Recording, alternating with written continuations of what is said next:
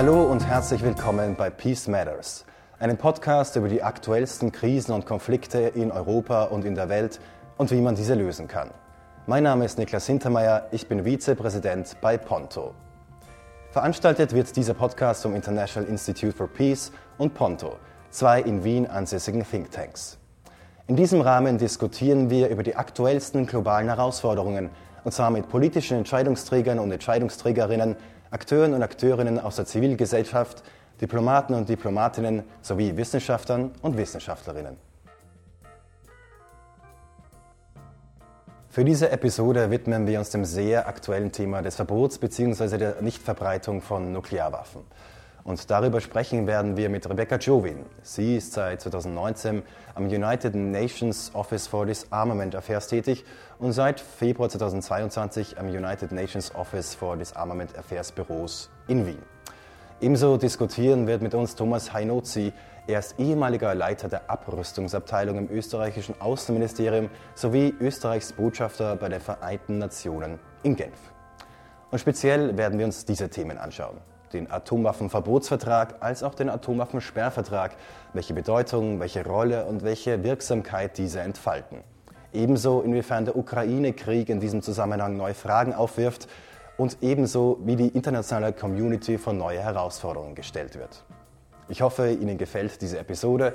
Wenn Ihnen der Podcast gefällt, bitte klicken Sie auf Subscribe. Danke.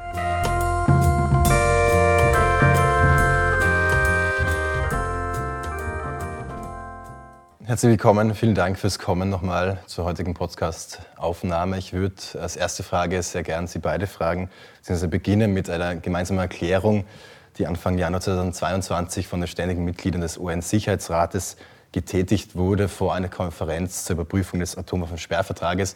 Und ich kann kurz vorlesen. Wir glauben zutiefst, dass eine weitere Ausbreitung solcher Waffen verhindert werden muss. Ein Atomkrieg kann nicht gewonnen werden und darf nie geführt werden.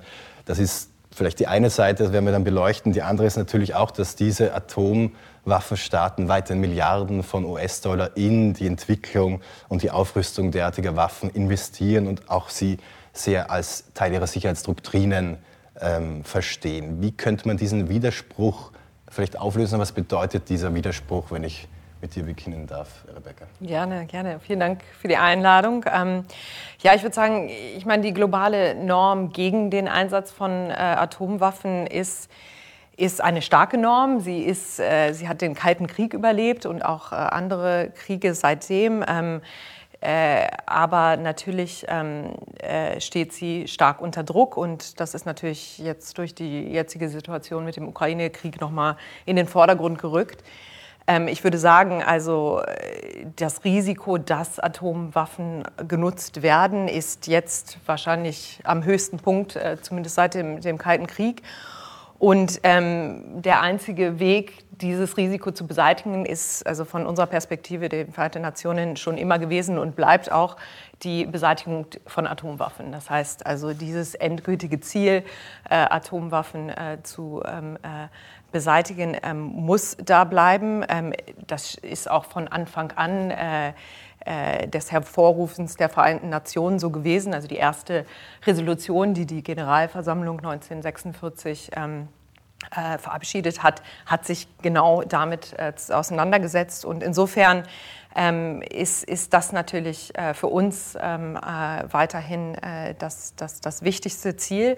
Ähm, ich würde sagen, also bis das Ziel erreicht ist, ist es natürlich im Interesse ähm, vor allem von, von den Staaten, die diese Waffen besitzen, ähm, weiterhin äh, die Sinnlosigkeit ihrer Nutzung ähm, äh, anzuerkennen und natürlich in dem Zusammenhang auch den Nichteinsatz von solchen Waffen hervorzuheben. Und das, also das Zitat, was du äh, uns gegeben hast, da ist, also das geht ja auf Gorbatschow-Regen zurück.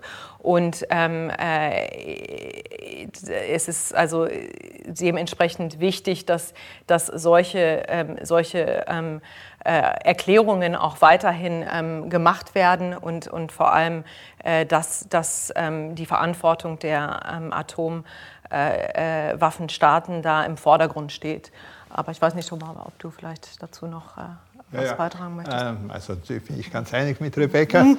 Äh, äh, es gibt ja ein rezenteres Statement das, glaube ich, noch viel stärker ist. Und zwar beim G20-Gipfel äh, in Indonesien letzten Herbst haben ja alle diese Staaten mitgetragen einen Text, der ganz klar ist, dass jeder Einsatz und auch jede Drohung mit Atomwaffen inadmissible ist. Äh, unzulässig, wobei es in Englisch eher einen rechtlichen Charakter hat äh, als im Deutschen. Das ist doch schon sehr stark. Das liegt fast so wie der Atomwaffenverbotsvertrag. Nicht? Äh, äh, nun, das ist ja das Problem, dass die äh, äh, Atomwaffenbesitzenden Staaten ja, wie du ganz richtig gesagt hast, sehr widersprüchlich sind. Nicht? Ich meine, sie sind intelligent genug, dass sie wissen, was das bedeuten würde, wenn so ein Einsatz äh, kommen würde. Äh, unsere Zivilisation könnte enden. Nicht? Äh, also das ist schon glaubhaft, dass sie äh, sozusagen nicht das Ziel haben, die Welt zu zerstören. Äh, äh, gleichzeitig aber rüsten sie immer mehr nuklear auf. Das ist natürlich ein bisschen seltsam, wenn jemand weiß, eigentlich besser setzen wir das nie ein, dass er dann noch und noch Geld, und das sind ja Milliarden, hineinwirft, um noch tödlichere, vor allem noch schneller wirkende, zum Beispiel Trägersysteme, diese Hyperschallwaffen und so weiter, äh, zu entwickeln, was ja sehr, sehr gefährlich ist, weil natürlich die Reaktionszeit so gering wird. Nicht? Also wenn die in, fünf Minuten in Paris sein können und in zwölf Minuten in Washington, äh, wenn das ein Irrtum ist oder nicht, kann man das noch aussprechen etc. Und dann gilt ja immer Launch on Alert. Das heißt, ich meine, man kann ja nicht warten, bis die eigenen äh, Arsenale zerstört sind, sondern man feuert sie ja eher ab, dabei die anderen noch im Anflug sind. Und also alle diese Gefahren, denken wir an Cyberhacking zum Beispiel, nicht? Äh, die werden immer größer. Und äh, daher ist das also schon sehr, sehr äh, gefährlich. Und wir haben ja jetzt Rebecca hat es gesagt, nicht? Äh, äh, es war noch nie so nach der wissenschaftlichen Einschätzung äh, gefährlich wie jetzt. Wir sind 90 Sekunden vor Mitternacht. Das ist diese berühmte Weltuntergangsuhr. Und 90 Sekunden vor, ja, vom Weltuntergang heißt das nicht. Und wir sehen jetzt also, dass diese Aufrüstungsbemühungen jetzt noch verstärkt werden, natürlich durch die Krise, äh, auch befeuert. Und äh, ehrlich gesagt, mir ist das also kein Trost, wenn äh, ich auch wirklich überzeugt bin, dass sie nicht einen Nuklearkrieg starten wollen, weil wir auch ein bisschen Fragen haben. Da sind ja verschiedene Persönlichkeiten drinnen und wir haben auch nicht gedacht, dass Putin, ich habe nicht gedacht, dass Putin in der Ukraine einmarschieren wird, das Drohgebären. Wir wissen nicht, ob das passiert, aber es ist ja immer diese Gefahr hier, dass durch einen Irrtum, durch ein technisches Versagen äh, hier äh, es zu einem Atomwaffenkrieg äh, kommt. Und äh, das ist, glaube ich, etwas, was jetzt auch wieder ins allgemeine Bewusstsein zurückkommt. Das war ja fast weg. Das war ganz stark, also als ich jung war und so weiter, diese riesigen Demonstrationszüge und so weiter. Die Leute haben das in Europa wirklich gespürt, dass das gefährlich ist. Und dann hat es ja Fortschritte auch gegeben, Verringerungen, muss man ja sagen, und ein besseres Einverständnis zwischen den Atomwaffenmächten. Aber heute natürlich kommen die Leute wieder drauf, äh, dass das äh, äh, wahrscheinlich die größte Gefahr ist. Nicht? Sehr interessant, Sie haben es angesprochen, die Gefahr oder das Risiko ist wahrscheinlich so groß wie seit Jahrzehnten nicht mehr. Eben, es gab auch von Russlands Präsident Putin auch einige Male eben Drohungen ähm, Richtung eines Nuklear- Anschlages. Viele Experten und Expertinnen sagen, wenn, dann wahrscheinlich mit taktischen Nuklearwaffen. Ähm, meine Frage wäre jetzt, wie kann und sollte die europäische, aber auch natürlich die internationale Gemeinschaft darauf reagieren? Sie haben ja auch schon gesagt, die, auf der anderen Seite die Aufrüstung, Tendenzen, dass die da mit einhergehend vor dem Hintergrund des Ukraine-Krieges natürlich dann wieder tendenziell steigen. Also was könnte und sollte vielleicht auch eine Reaktion oder Antwort in dieser Lage des Ukraine-Krieges sein? Rebecca, ja. Ich, ich darf wieder anfangen, gerne. Ja, ich meine, ähm, wie ich schon zu Anfang gesagt habe, der einzige Weg, dieses Risiko zu beseitigen, ist, solche Waffen zu beseitigen. Also das, das muss natürlich weiterhin im Vordergrund stehen. Ich würde aber auch sagen, dass also das, was wir jetzt sehen mit der aktuellen Situation, ist natürlich ein akutes System von einem Trend, der schon sehr viel länger ähm, äh, äh, sich, sich entwickelt. Und ich meine, das hat sich schon, ähm, Thomas hat es auch angedeutet, ne, schon, schon länger ähm, äh, länger an, angezeigt, also der Antagonismus zwischen den Atomwaffenstaaten äh, äh, zum Beispiel, das, das, die Investition in, in, Aufrüstung oder in moderne Waffensysteme, äh, das, das ist ja schon etwas, was wir ähm, jetzt schon mehrere Jahre lang sehen. Äh, mangelnder Dialog ähm, äh, wenig Transparenz, wenig Investition in, in vertrauensfördernde äh, Maßnahmen. Äh, diese, diese Trends, die, die sehen wir ja schon länger. Und insofern muss man natürlich auch äh, darin investieren, in, in, diese Bereiche, dass man äh, einen Weg findet, auch zurück zum Dialog, zurück zu größerer äh, Transparenz, dass man diese, diese verschiedenen äh, Rechtsgrundlagen stärkt. Und da kommen wir vielleicht später nochmal zurück, äh, wie das konkret aussehen könnten. Aber ähm, also äh, ich glaube, da brauchen wir ein, ein, ein, auch ein größeres öffentliches Bewusstsein. Ähm, das, das sagte Thomas auch. Ähm, in der Tat, ich glaube, da gab es zumindest eine Generation, vielleicht sogar anderthalb Generationen, die sich nicht wirklich mit dieser Thematik befasst haben. Und insofern müssen wir da, glaube ich, auf verschiedenen ähm, äh, Schienen gleichzeitig agieren. Aber natürlich, die Rechtsgrundlagen sind äh, da besonders wichtig. Und äh, da gibt es einige, über die wir uns sicherlich noch weiter unterhalten können, wo ich glaube, auch äh, Gelegenheiten bestehen, auch Fortschritte zu machen. Ja, äh, genau. Äh, es ist aber vielleicht auch interessant, wenn wir uns erinnern, diese großen Fortschritte, die sind gekommen in einer Zeit, wo die Spannungen sehr hoch waren. Also äh, das war natürlich schon auch persönlich Reagan, äh, der ein ganz ein kalter Krieger war, aber dann wirklich verstanden hat, Nuklearwaffen gehören abgeschafft und eigentlich da sehr weit in die Richtung dann gegangen ist, als ein sehr konservativer Republikaner. Mhm. Und Gorbatschow, die haben dann eigentlich äh, aus dieser starken Spannungen heraus haben sie dann ein Großes geleistet äh, zur, ja, leider nicht wirklich Abrüstung, aber zumindest zur Rüstungskontrollpolitik. Nicht? Und äh, die meisten dieser Pfeiler der bilateralen, also amerikanisch-russischen Abrüstungsarchitektur sind ja aus der Zeit und wurden dann auch weiterentwickelt natürlich. Nicht? Nun ist es ja jetzt die letzten Jahre, wie du gesagt hast, ganz gegenläufig gelaufen. Also der letzte Vertrag äh, von den großen äh, Pfeilern, der noch steht, ist der New Start-Vertrag. Und jetzt haben die Russen ihn suspendiert. Und äh, das ist aus meiner Lesart eher ein Zeichen ihrer Unzufriedenheit, äh, dass die Amerikaner eben die Ukraine so stark unterstützen etc. Mhm. Und äh, die haben auch jetzt dann wieder nachher zugesichert, also äh, auf sehr offizieller Ebene, sie halten diese Begrenzungen ein weiterhin. Aber das ist es ja nicht nur. Äh, da drinnen ist ein System von äh, totaler Offenheit der anderen Seite gegenüber, über Verbringungen von Nuklearwaffen, nicht nur von, von, von äh, Staats, sondern äh, äh alle re relevanten Dinge. Und die haben also in den letzten 13 Jahren 25.000 äh, äh, Informationen ausgewechselt. Und wenn das jetzt stoppen würde, wächst natürlich die Gefahr eines Missverständnisses enorm.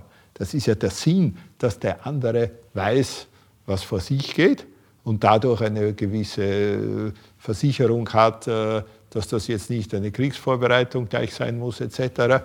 Und äh, dann haben Sie auch diese Kommission, eine bilaterale, die jetzt nicht tagt. Das ist auch sehr schlimm. Und der dritte Punkt, der natürlich wahrscheinlich für die Zukunft der ärgste ist, dieses Abkommen wird auslaufen in zweieinhalb Jahren. Und äh, es muss ein Nachfolgeabkommen verhandelt werden. Und da hat es ja Gespräche eh hier in Wien gegeben. Und äh, äh, die sind eigentlich gar nicht so schlecht gegangen, also auch unter der, der Trump-Administration. Äh, äh, natürlich war es noch ein Vorfühl, noch nicht wirklich Verhandlung, jetzt ein Abkommen, aber was sollte drinnen sein? Weil äh, es gibt ja viele relevante Waffen, die nicht von Start umfasst sind und das spielt ja alles ineinander und so. Und da hat es schon gewisse äh, sich abzeichnende positive Verständnisse gegeben. Und das ruht jetzt alles. Die treffen sich nicht. nicht? Ich meine, die, die Amerikaner haben zwar betont, trotz Ukraine, wir sind bereit, weiter zu sprechen, wäre gut und so. Ähm, also wir werden sehen, wie das jetzt geht. Es war jetzt gerade wieder, glaube ich, so ein bisschen ein Kontakt auf äh, Expertenebene zwischen den Amerikanern und Russen. Es war ja jetzt gerade auch das Gespräch zwischen Lavrov und Blinken, aber das war sehr kurz und die gehen, glaube ich, nicht im Detail auf solche Sachen ein. Äh, aber äh, die Frage ist, a, was werden die Russen jetzt alles nicht tun, wozu sie unter Staat verpflichtet sind? Diese Suspendierung vom Vertrag ist nicht im Vertragstext, ist aber allgemein aufgrund der Wiener Vertragsrechtskonvention eigentlich bei jedem Vertrag möglich. Nur äh, der Punkt ist, es muss begründet sein durch einen Fundamental Change Situation. Und das ist die Frage, ist das wirklich? Äh, etc. Die Amerikaner verhalten sich recht zurückhaltend, versuchen da nicht jetzt einen großen Rechtsstreit mit den Russen, dass sie das gar nicht machen könnten. Können vielleicht auch sagen, was hat sich bei den Atomwaffen viel geändert durch den Ukraine-Krieg? Nichts. Also Fundamental Change ist schon sehr verschieden zu interpretieren. Äh, tun sie nicht und äh, wir werden schauen, also, wie sich das weiterentwickelt. Aber wenn das weg ist, dann ist überhaupt nichts mehr da. Und die Zukunft ist gefährdet, ja.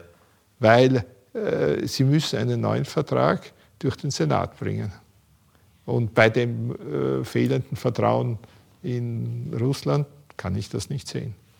Genau, die Frage, was würde das bedeuten, wenn es wegfällt, wenn es keinen Nachfolgevertrag gibt? Ja, für die, ich meine, Thomas hat es, glaube ich, sehr gut äh, schon artikuliert. Also ähm, das ist so the last man standing sozusagen in der bilateralen Rüstungskontrolle. Und wenn das wegfällt, äh, wäre das natürlich nicht nur für die Sicherheit dieser zwei Staaten, aber auch äh, für die Sicherheit weltweit äh, äh, wirklich äh, äußerst, äußerst beunruhigend. Das heißt also, der UN-Generalsekretär ist, ist auf, zu dem Thema auch sehr, sehr, hat sich klar geäußert. Also ähm, die Vereinigten Staaten von Amerika und, und Russland müssen unbedingt zum, zur Umsetzung dieses Vertrages zurückkehren. Und was dann äh, als nächstes passiert, ist, ist äh, sehr wichtig und wird sicherlich auch ausschlaggebend sein, nicht nur auf der bilateralen Ebene, aber auch auf der multilateralen Ebene. Denn ähm, äh, wie, äh, diese, wie die zwei Staaten dann auch an Verhandlungen im, im weiteren Rahmen, äh, zum Beispiel auch die nächste ähm, Überprüfungskonferenz des, des äh, äh, Atomwaffensperrvertrags herangehen, wird sicherlich auch äh, von, von diesen ähm, diesen Faktoren ähm, äh, zusammenhängen. Also ich glaube, das, das, das ist auf jeden Fall ähm, äh, äh, absolut äh, notwendig, zurückzukehren zu diesen bilateralen Rüstungskontrollarrangements.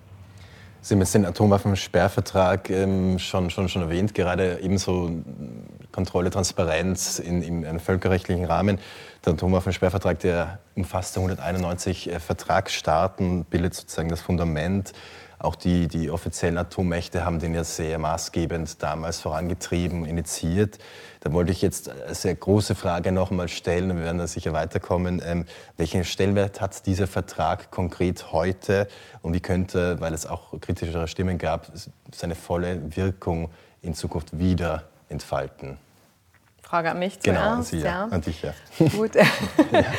Ja, ich meine, der Vertrag ist, äh, ist und bleibt der Grundpfeiler des, des Abrüstungs- und Nichtverbreitungssystems. Und ähm, äh, in der Tat, ähm, ich meine, das hat, vielleicht kann ich mal ein bisschen erläutern, warum ich das auch äh, so sehe. Also das hat eigentlich drei Hauptgründe. Also zuerst einmal ist es der einzige Vertrag mit rechtsverbindlichen Abrüstungsverpflichtungen der, der fünf äh, Atom äh, äh, und das ist natürlich äh, wichtig. Auch zweitens hat es ein, ein überprüfbares, äh, äh, überprüfbare ähm, Nichtverbreitungsverpflichtungen und drittens, du hast gesagt, wie die, die große Anzahl von, von, von Ratifizierungen. Es ist, es ist ein universeller Vertrag und hat natürlich damit auch die die, das Gewicht der internationalen Gemeinschaft hinter sich.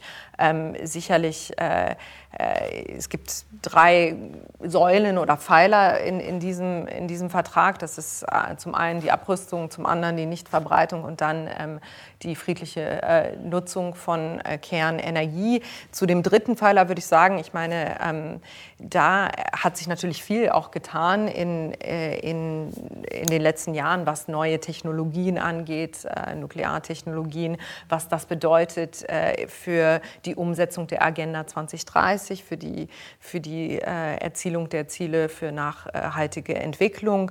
Ähm, da gibt es einen großen Beitrag äh, die zu, zu, ähm, zu äh, ähm, im medizinischen Bereich oder auch im Bereich von, von, von äh, ähm, Food Security und so weiter. Also das, das ist auf jeden Fall ein, ein, ein, ein sehr wichtiger Bereich. Aber äh, du sprachst die Kritik an. Ähm, es wird ja oft gesagt, also wenn es um die Nichtverbreitungsverpflichtungen geht, hat der Vertrag äh, zum, äh, seine Wirkung gezeigt. Aber äh, wenn es um Abrüstung geht, äh, sind die Fortschritte zu gering und zu langsam. Und äh, die Kritik ist sicherlich auch äh, berechtigt.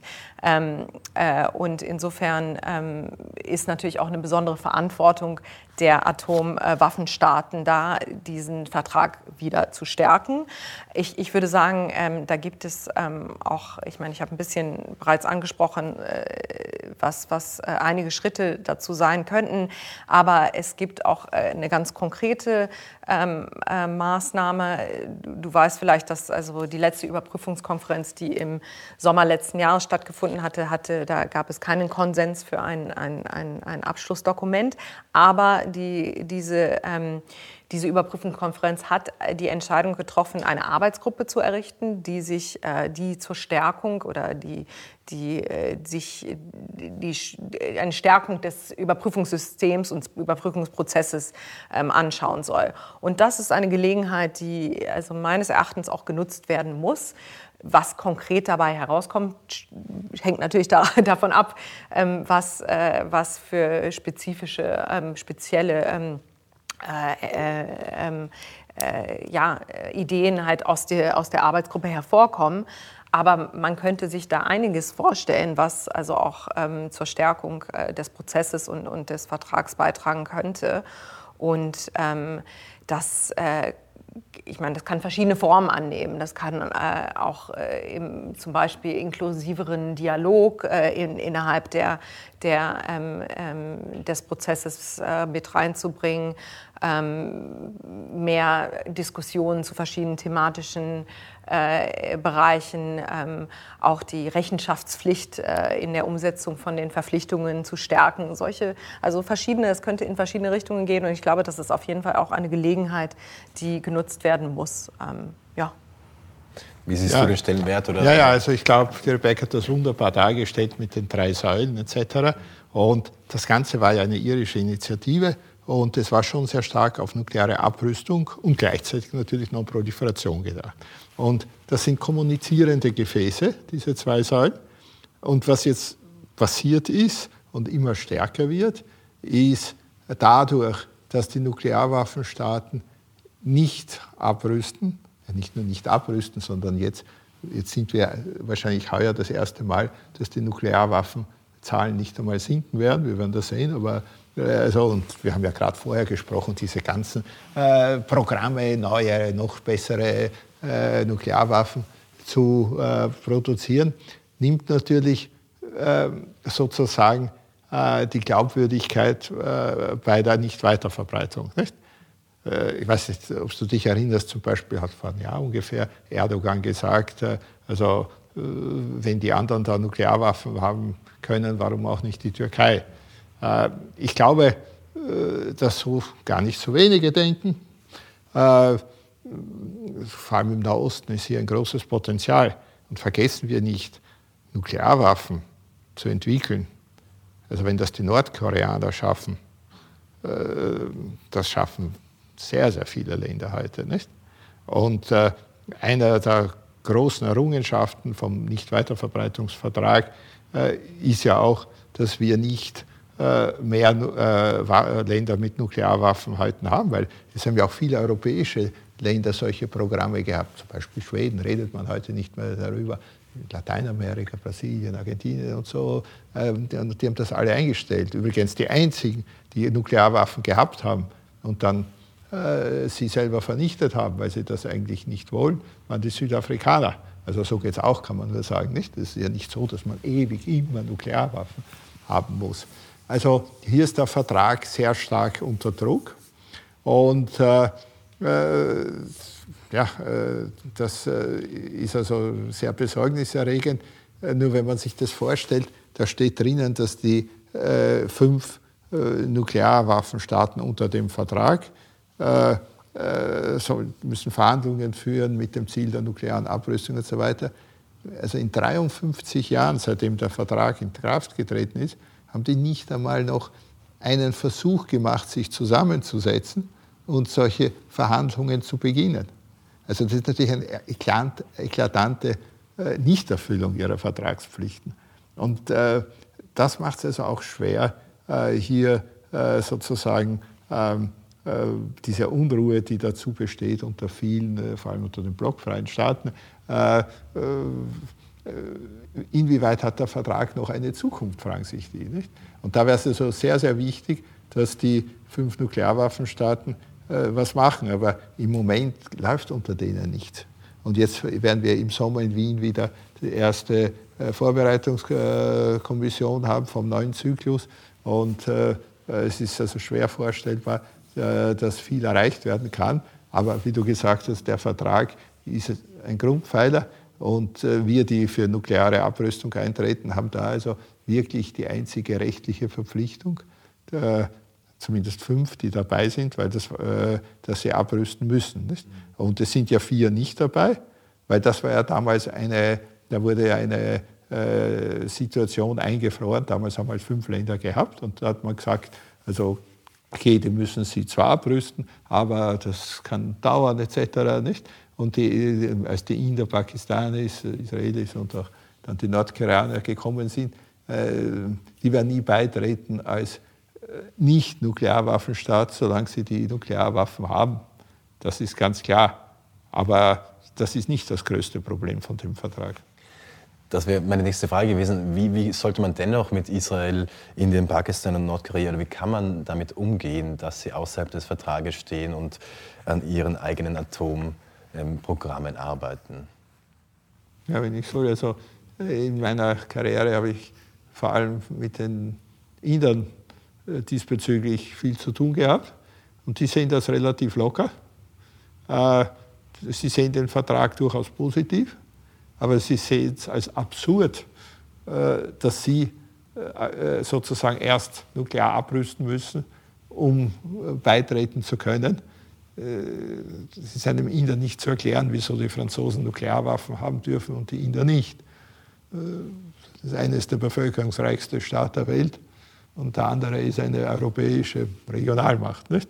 Äh, also da gibt es, glaube ich, schon sehr tiefgreifende äh, Vorbehalte, aber nicht gegen die Idee äh, des Vertrages. So, so ist das nicht. Also damit kann man irgendwie umgehen und auch die, die, die fünf Nuklearwaffenstaaten und haben durchaus auch Dialoge, vor allem, glaube ich, mit Indien also äh, ich glaube, damit werden wir leben müssen, dass die nicht dabei sind. Die Frage ist, wie sie sich verhalten. Kann man sie in irgendeiner Form einbeziehen? Nicht? Und äh, äh, solange natürlich bei den äh, zwei größten äh, Nuklearwaffenstaaten, die mehr als 90 Prozent aller Nuklearwaffen haben, äh, nicht ein Fortschritt ist, äh, im Abbau, äh, sagen alle anderen, also bitte, ihr müsst erst auf unser Niveau kommen und dann sind wir auch gerne bereit. Nicht? Das sagen ja die Chinesen. Nicht? Deshalb kommt ja nichts in Gang. Nicht? Äh, weil die Chinesen haben vielleicht 400 Nuklearwaffen und die Russen haben über 6000 und die Amerikaner haben ein bisschen unter 6000. Äh, äh, und das ist jetzt das Problem. Nicht? Und wenn die Chinesen jetzt die Idee haben, eigentlich wieso, wir sind weltweit die führende oder die zweite oder was immer sie glauben macht. Äh, äh, und die anderen werden immer feindlicher uns gegenüber. Jetzt wollen wir mal mehr haben und daran arbeiten, ist das natürlich sehr problematisch. Das ist ganz klar. Aber zu erwarten, dass die Chinesen als Erste äh, verzichten werden, halte ich nicht für sehr realistisch. Mhm. Wie siehst du diese Entwicklungen? Wir könnten auch bei China gleich einhaken. Es gibt auch einen Bericht des, ähm, der US-Regierung von November 2022, die Mobilisierung der Streitkräfte der chinesischen äh, rückte auch schon oder geht von Staaten auch schon seit Jahren. Das ist auch keine Neuigkeit, aber dass wirklich die Atomsprengköpfe auch wirklich rapide ähm, steigen könnten. Wie siehst du diese Entwicklungen jetzt speziell für China und dann vielleicht auch, ähm, was die anderen Staaten betrifft, die außerhalb des Atomwaffensperrvertrages sind? Ja, nee, ich meine, Thomas hatte das angesprochen. Wir haben für lange Zeit äh, eine, äh, eine Reduzierung äh, von Atomwaffen gesehen und natürlich äh, gegenläufige Trends und Entwicklungen sind alarmierend und, und, äh, und ich meine, ich sagte es schon vorher, also die, solche Waffen stellen ja nicht nur für, für die Länder ähm, äh, ein, ein Risiko dar, sondern auch äh, für, für die gesamte Welt. Das heißt, dieses Risiko auch von Fehlentscheidungen oder Fehlern steigt, je mehr solche Waffen äh, auf, auf Lager sind. Insofern, ähm, also von, von unserer Sicht sind natürlich alle alle ähm, äh, Atomwaffenstaaten äh, dazu verpflichtet, ihre äh, Abrüstungsverpflichtungen äh, äh, auch zu erfüllen. Und da ist nach wie vor der Sperrvertrag mit seinen rechtlichen Grundlagen ausschlaggebend. Und ähm, ja, ich, ich habe vorher von Transparenz gesprochen, von Dialog. Das sind natürlich auch ähm, wichtige Instrumente in dem Zusammenhang. Da sind sehr klare Verpflichtungen auch in dieser Rechtsgrundlage. Und äh, das trifft auf all die äh, Atomwaffenstaaten äh, zu. Insofern ähm, ist das natürlich äh, eine, eine Entwicklung, die, die man die, die auf jeden Fall ähm, von Sorge sein sollte und wo man kategorisch sagen muss, ähm, dass das äh, dass, dass, ähm, äh, hilft uns mit, mit ähm, ja, das hilft natürlich äh, der, der nationalen und der internationalen Sicherheit nicht weiter, solche, solche Aufrüstung zu sehen. Und es geht ja nicht nur um Zahlen, es geht ja auch um Modernisierung von, von ähm, diesen Arsenalen. Ähm, Thomas hatte vorher von auch den von konventionellen Waffen gesprochen und, und von den, äh, von den ähm, verschiedenen den Systemen ähm, äh, und, und, und wie diese mit, mit, der mit dem nuklearen Risiko zusammenhängen. Also ich glaube, das, das sind alles Entwicklungen, die wir, auf die wir ähm, äh, auf, äh, die wir auf jeden Fall ähm, äh, ernst nehmen müssen und wo halt weiterhin diese, die, ähm, ja, diese, dieses langfristige Ziel der, der Abrüstung im Vordergrund bleiben muss. Ich würde gerne zu einem anderen Vertrag kommen, zum Atomwaffenverbotsvertrag, der ja im Januar 2021 in Kraft getreten ist. Unter anderem Besitz, Erwerb, Entwicklung und Stationierung von Kernwaffen werden ja verboten. Ähm, auf politischer Ebene ist das Ziel, Atomwaffen zu stigmatisieren, ähm, als Katalysator für deren Abschaffung zu wirken. Wie würdest du die bisherigen Ergebnisse im Rahmen des Atomwaffenverbotsvertrages sehen und bewerten und natürlich auch den Umstand, dass die NATO äh, Mitgliedstaaten außerhalb von, außer der Niederlande nicht an den Verhandlungen teilgenommen haben, sowie natürlich die offiziellen, also auch die de facto Atommächte zum Atomwaffenverbotsvertrag. Ja, ich meine, das ist ein neuer Vertrag. Er ist ungefähr zwei Jahre jetzt in Kraft. Ähm, aber also meines Erachtens hat er schon sehr viel erzielt. Ich würde erst mal sagen, normativ hat er sehr viel äh, erzielt. Ähm, wir haben jetzt ein neues Engagement, würde ich sagen, und einen, einen neuen An Ansporn, äh, die, über, über also diese, diese ähm, Fragen von nuklearer Abrüstung wieder in den Vordergrund zu stellen. Und das, ähm, ich glaube, dass, da, da, hat der, da ist der Vertrag auch wirklich ausschlaggebend gewesen. Das andere, was ich sagen würde, ist, dass er auch ähm, die Debatte äh, oder, oder die, die, das Verständnis von den humanitären Auswirkungen von Nuklearwaffen wieder in den Vordergrund gestellt hat. Und Österreich ist da auch äh, sehr ähm, ausschlaggebend gewesen und, und, und, und ist nach wie vor ähm, sehr ausschlaggebend in, in, auch in diesem Bereich. Und, und insofern würde ich sagen, also was, was so die normativen Aspekte angeht, äh, ist bereits sehr viel passiert in der Zeit. Ähm, die Entscheidungen von verschiedenen Staaten an den Verhandlungen nicht teilzunehmen. Das, äh, das, ist, im, ich meine, das, ist, das liegt in ihrem Erwägen. Ähm, wir würden sagen, sie haben damit ein, äh, eine, ja, eine Möglichkeit verpasst, äh, ihre eigenen ihre eigenen Perspektiven mit in den Prozess mit einzubringen. Und jetzt, wo der Vertrag in Kraft ist, ähm, äh, wär, ist es natürlich wichtig, dass alle Staaten sich konstruktiv mit dem Vertrag in, äh, auseinandersetzen. Und ich glaube, die Treffen der, äh, der Vertragsstaaten bieten eine gute Möglichkeit dazu. Das, die, die, sind ja auch für äh, Beobachter äh, offen. Und da waren einige NATO-Staaten ähm, an, der ersten, äh, an dem ersten Treffen der Vertragsstaaten beteiligt als Beobachter.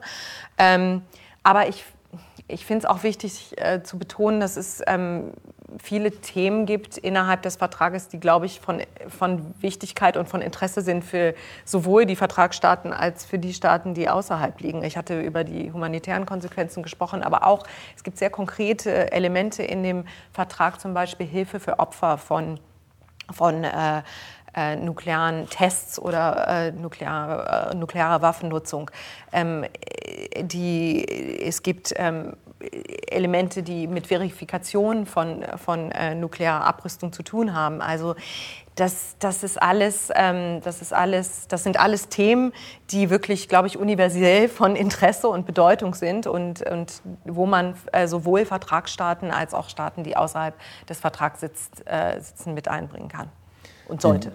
Wie würdest du die Bedeutung, die Rolle des Vertrages ähm, bewerten, auch eben gegenüberbringend der Kritik an inhaltlichen Schwächen, die gekommen ist zum Teil, oder eben, dass es auf fragwürdigen ähm, Annahmen fundiert, wie wirklich ähm, politisch eine nukleare Abrüstung passieren kann. Wie würdest du die Bedeutung bisher ähm, ein, ein ja, kategorisieren? Ja, ich war ja ziemlich drinnen in dem ganzen Prozess.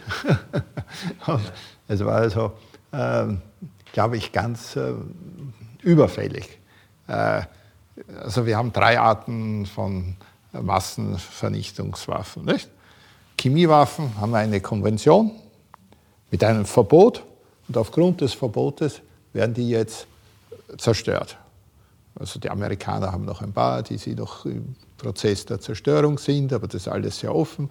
Äh, die Russen haben schon zerstört. Äh, da gibt es natürlich dann immer die Möglichkeiten äh, durch Novichok. Also das sind zwei Substanzen, die an sich noch keine Chemiewaffe sind.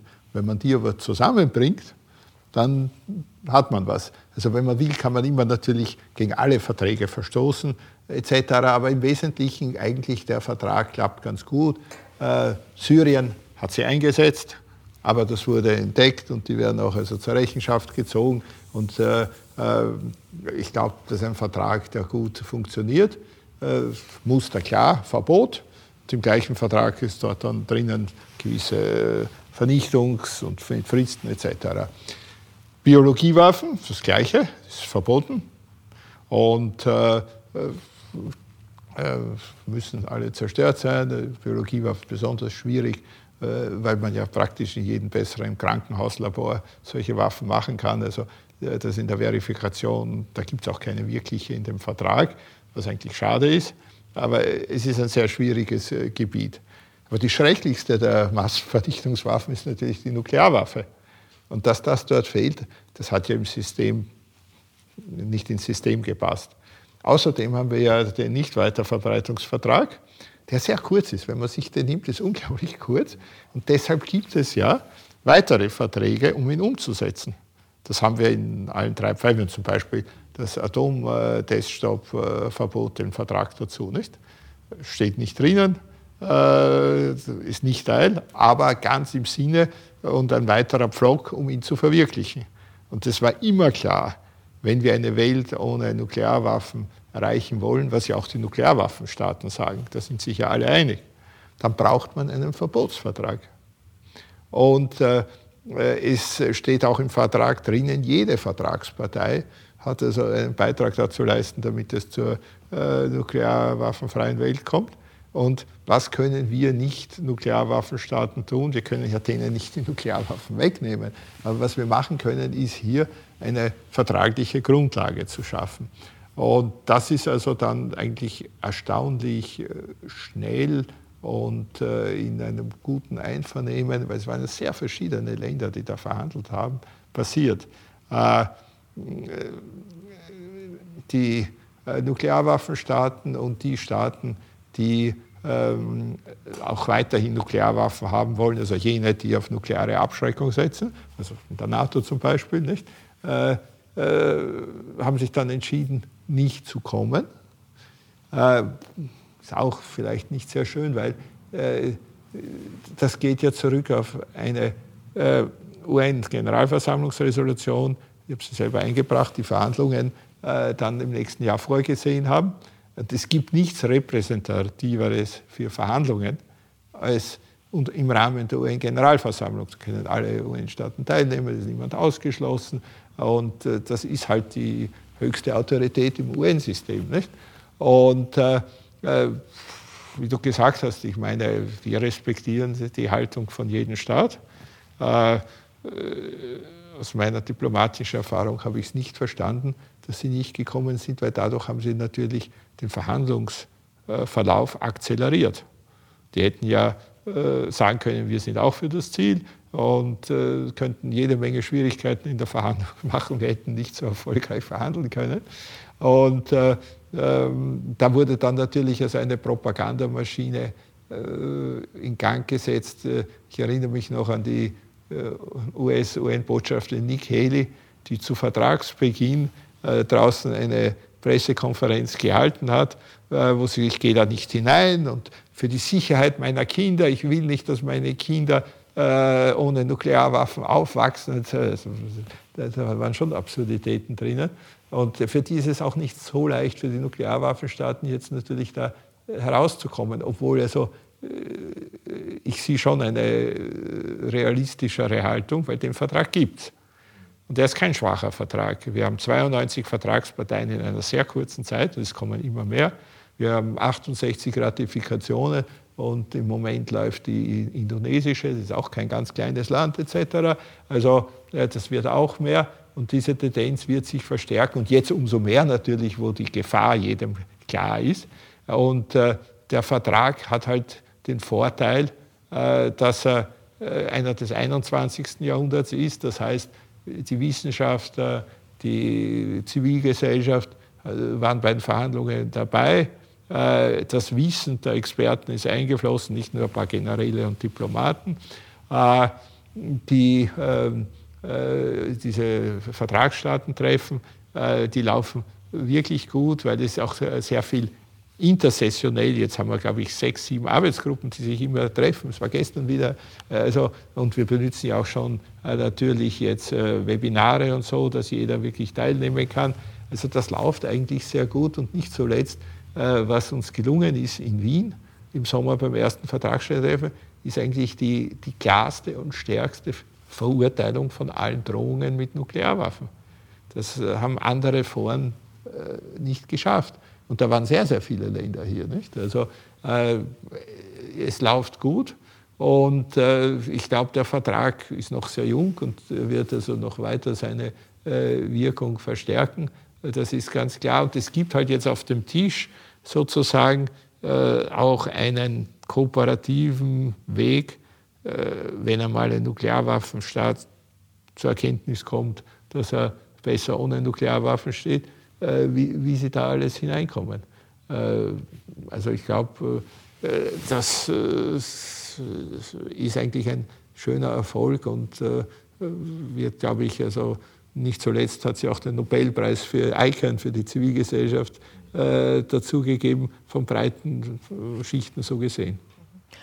Wenn ich darf, ja. also äh, was du sagtest, Thomas, auch mit dem, also mit dem äh, mit dem Aktionsplan, der aus dem ersten Treffen der Vertragsstaaten rausgekommen ist, letzten Sommer hier in Wien. Also das, das würde ich auch noch mal äh, unterstreichen, was Thomas gesagt hat. Also da sind sehr konkrete Elemente drin, die, die wirklich auch, ähm, äh, glaube ich, ähm, gerade in dieser Zeit für die Debatte, die, die global geführt wird, sehr, sehr wichtig sind und auch ein sehr, sehr konkreter äh, Prozess für die Umsetzung und die Weiterentwicklung von dem Vertrag. Und er ist ein junger Vertrag und er wird weiterentwickelt werden. Es gibt, wie Thomas sagte, auch äh, mehr und mehr Unterzeichner und, und äh, Vertragsstaaten.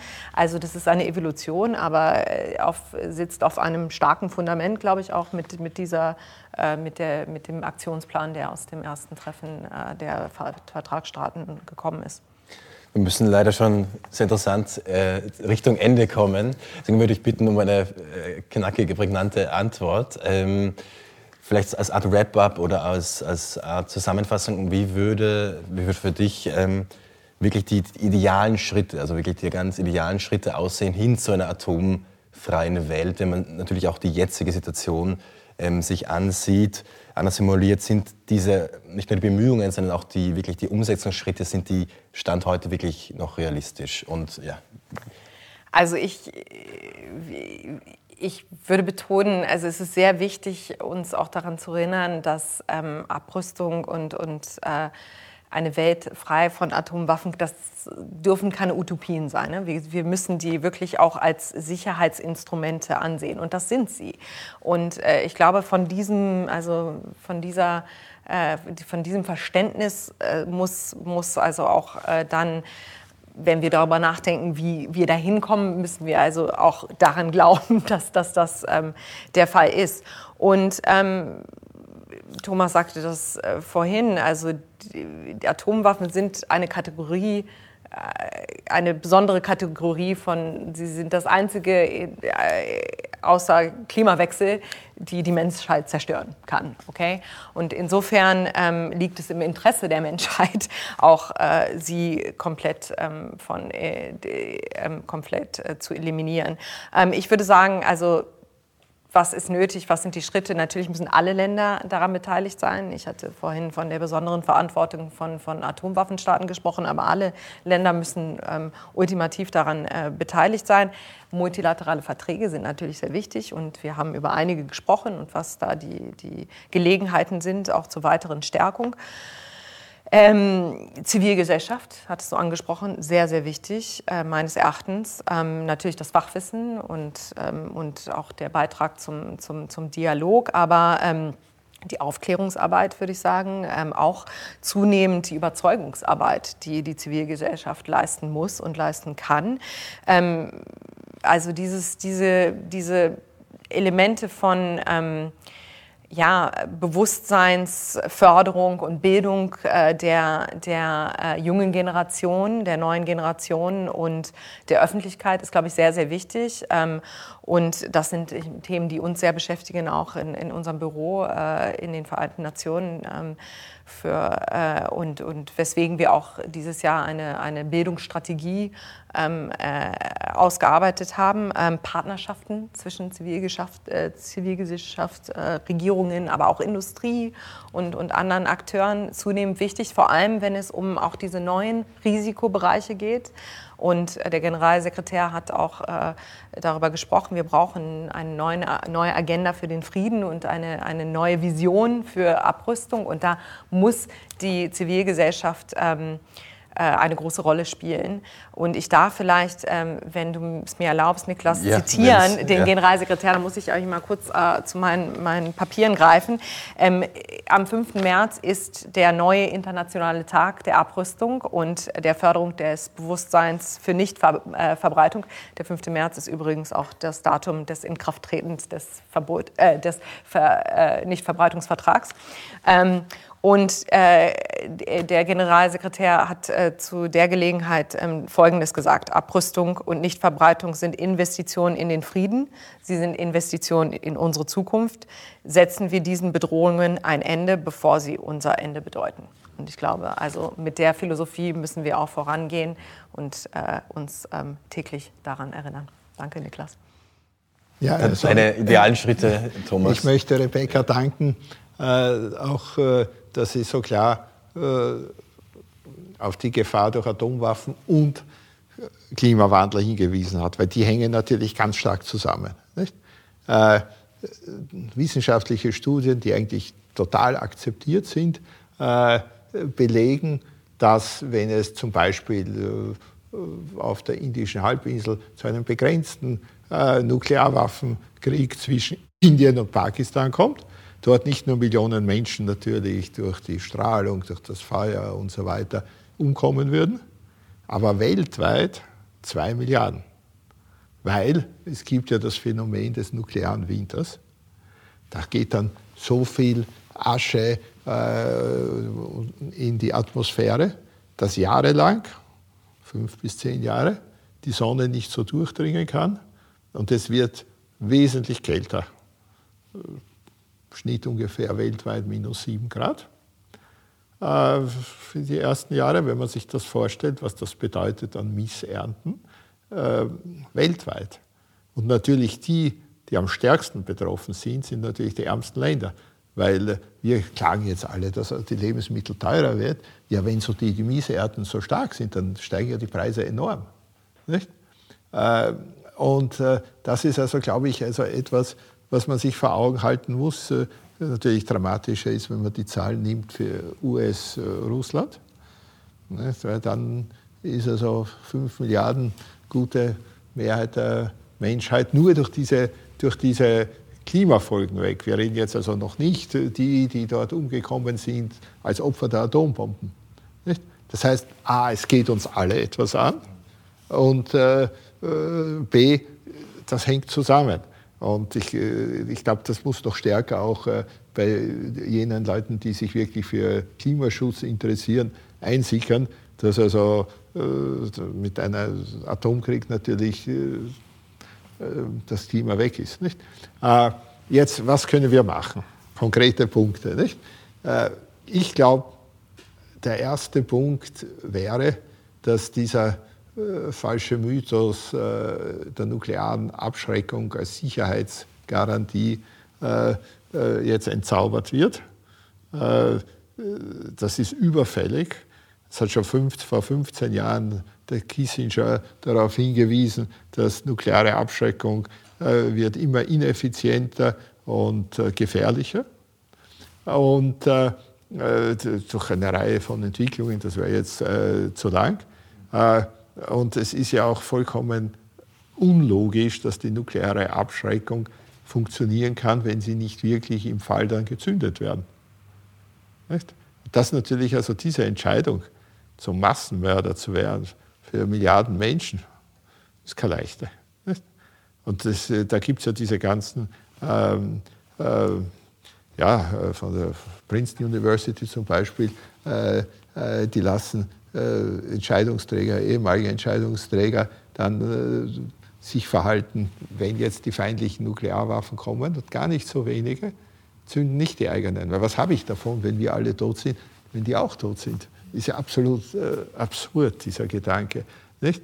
Also das, glaube ich, äh, wäre sehr wichtig, äh, wie der Außenminister Schallenberg ja auch immer sagt, Atomwaffen können keine Sicherheit bringen, sie bringen nur Tod, menschliches Leiden, Zerstörung. Nicht?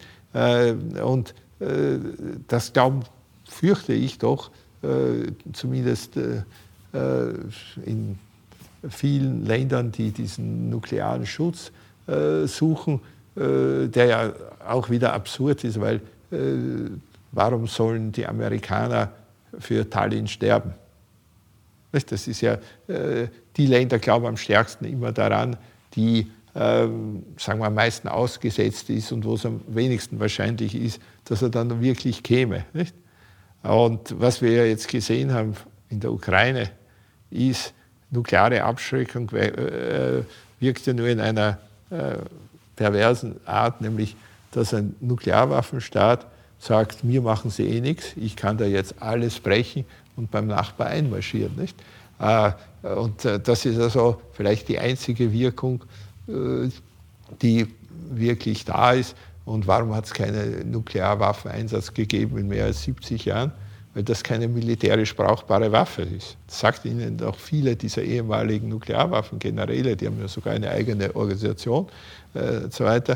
Äh, das ist eine rein Waffe für Politiker, weil die eigentlich nur auf Massenmord und kollektiven Selbstmord hinzielt.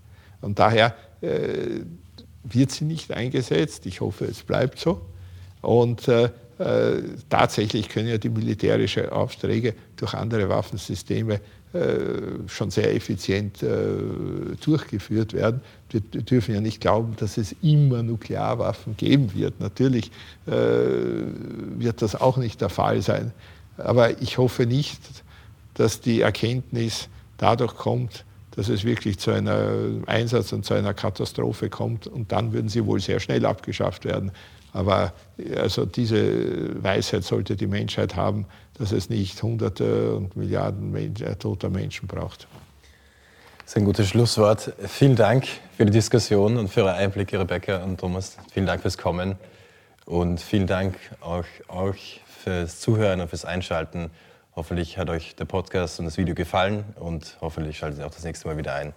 Bis bald bei Peace Matters. Danke.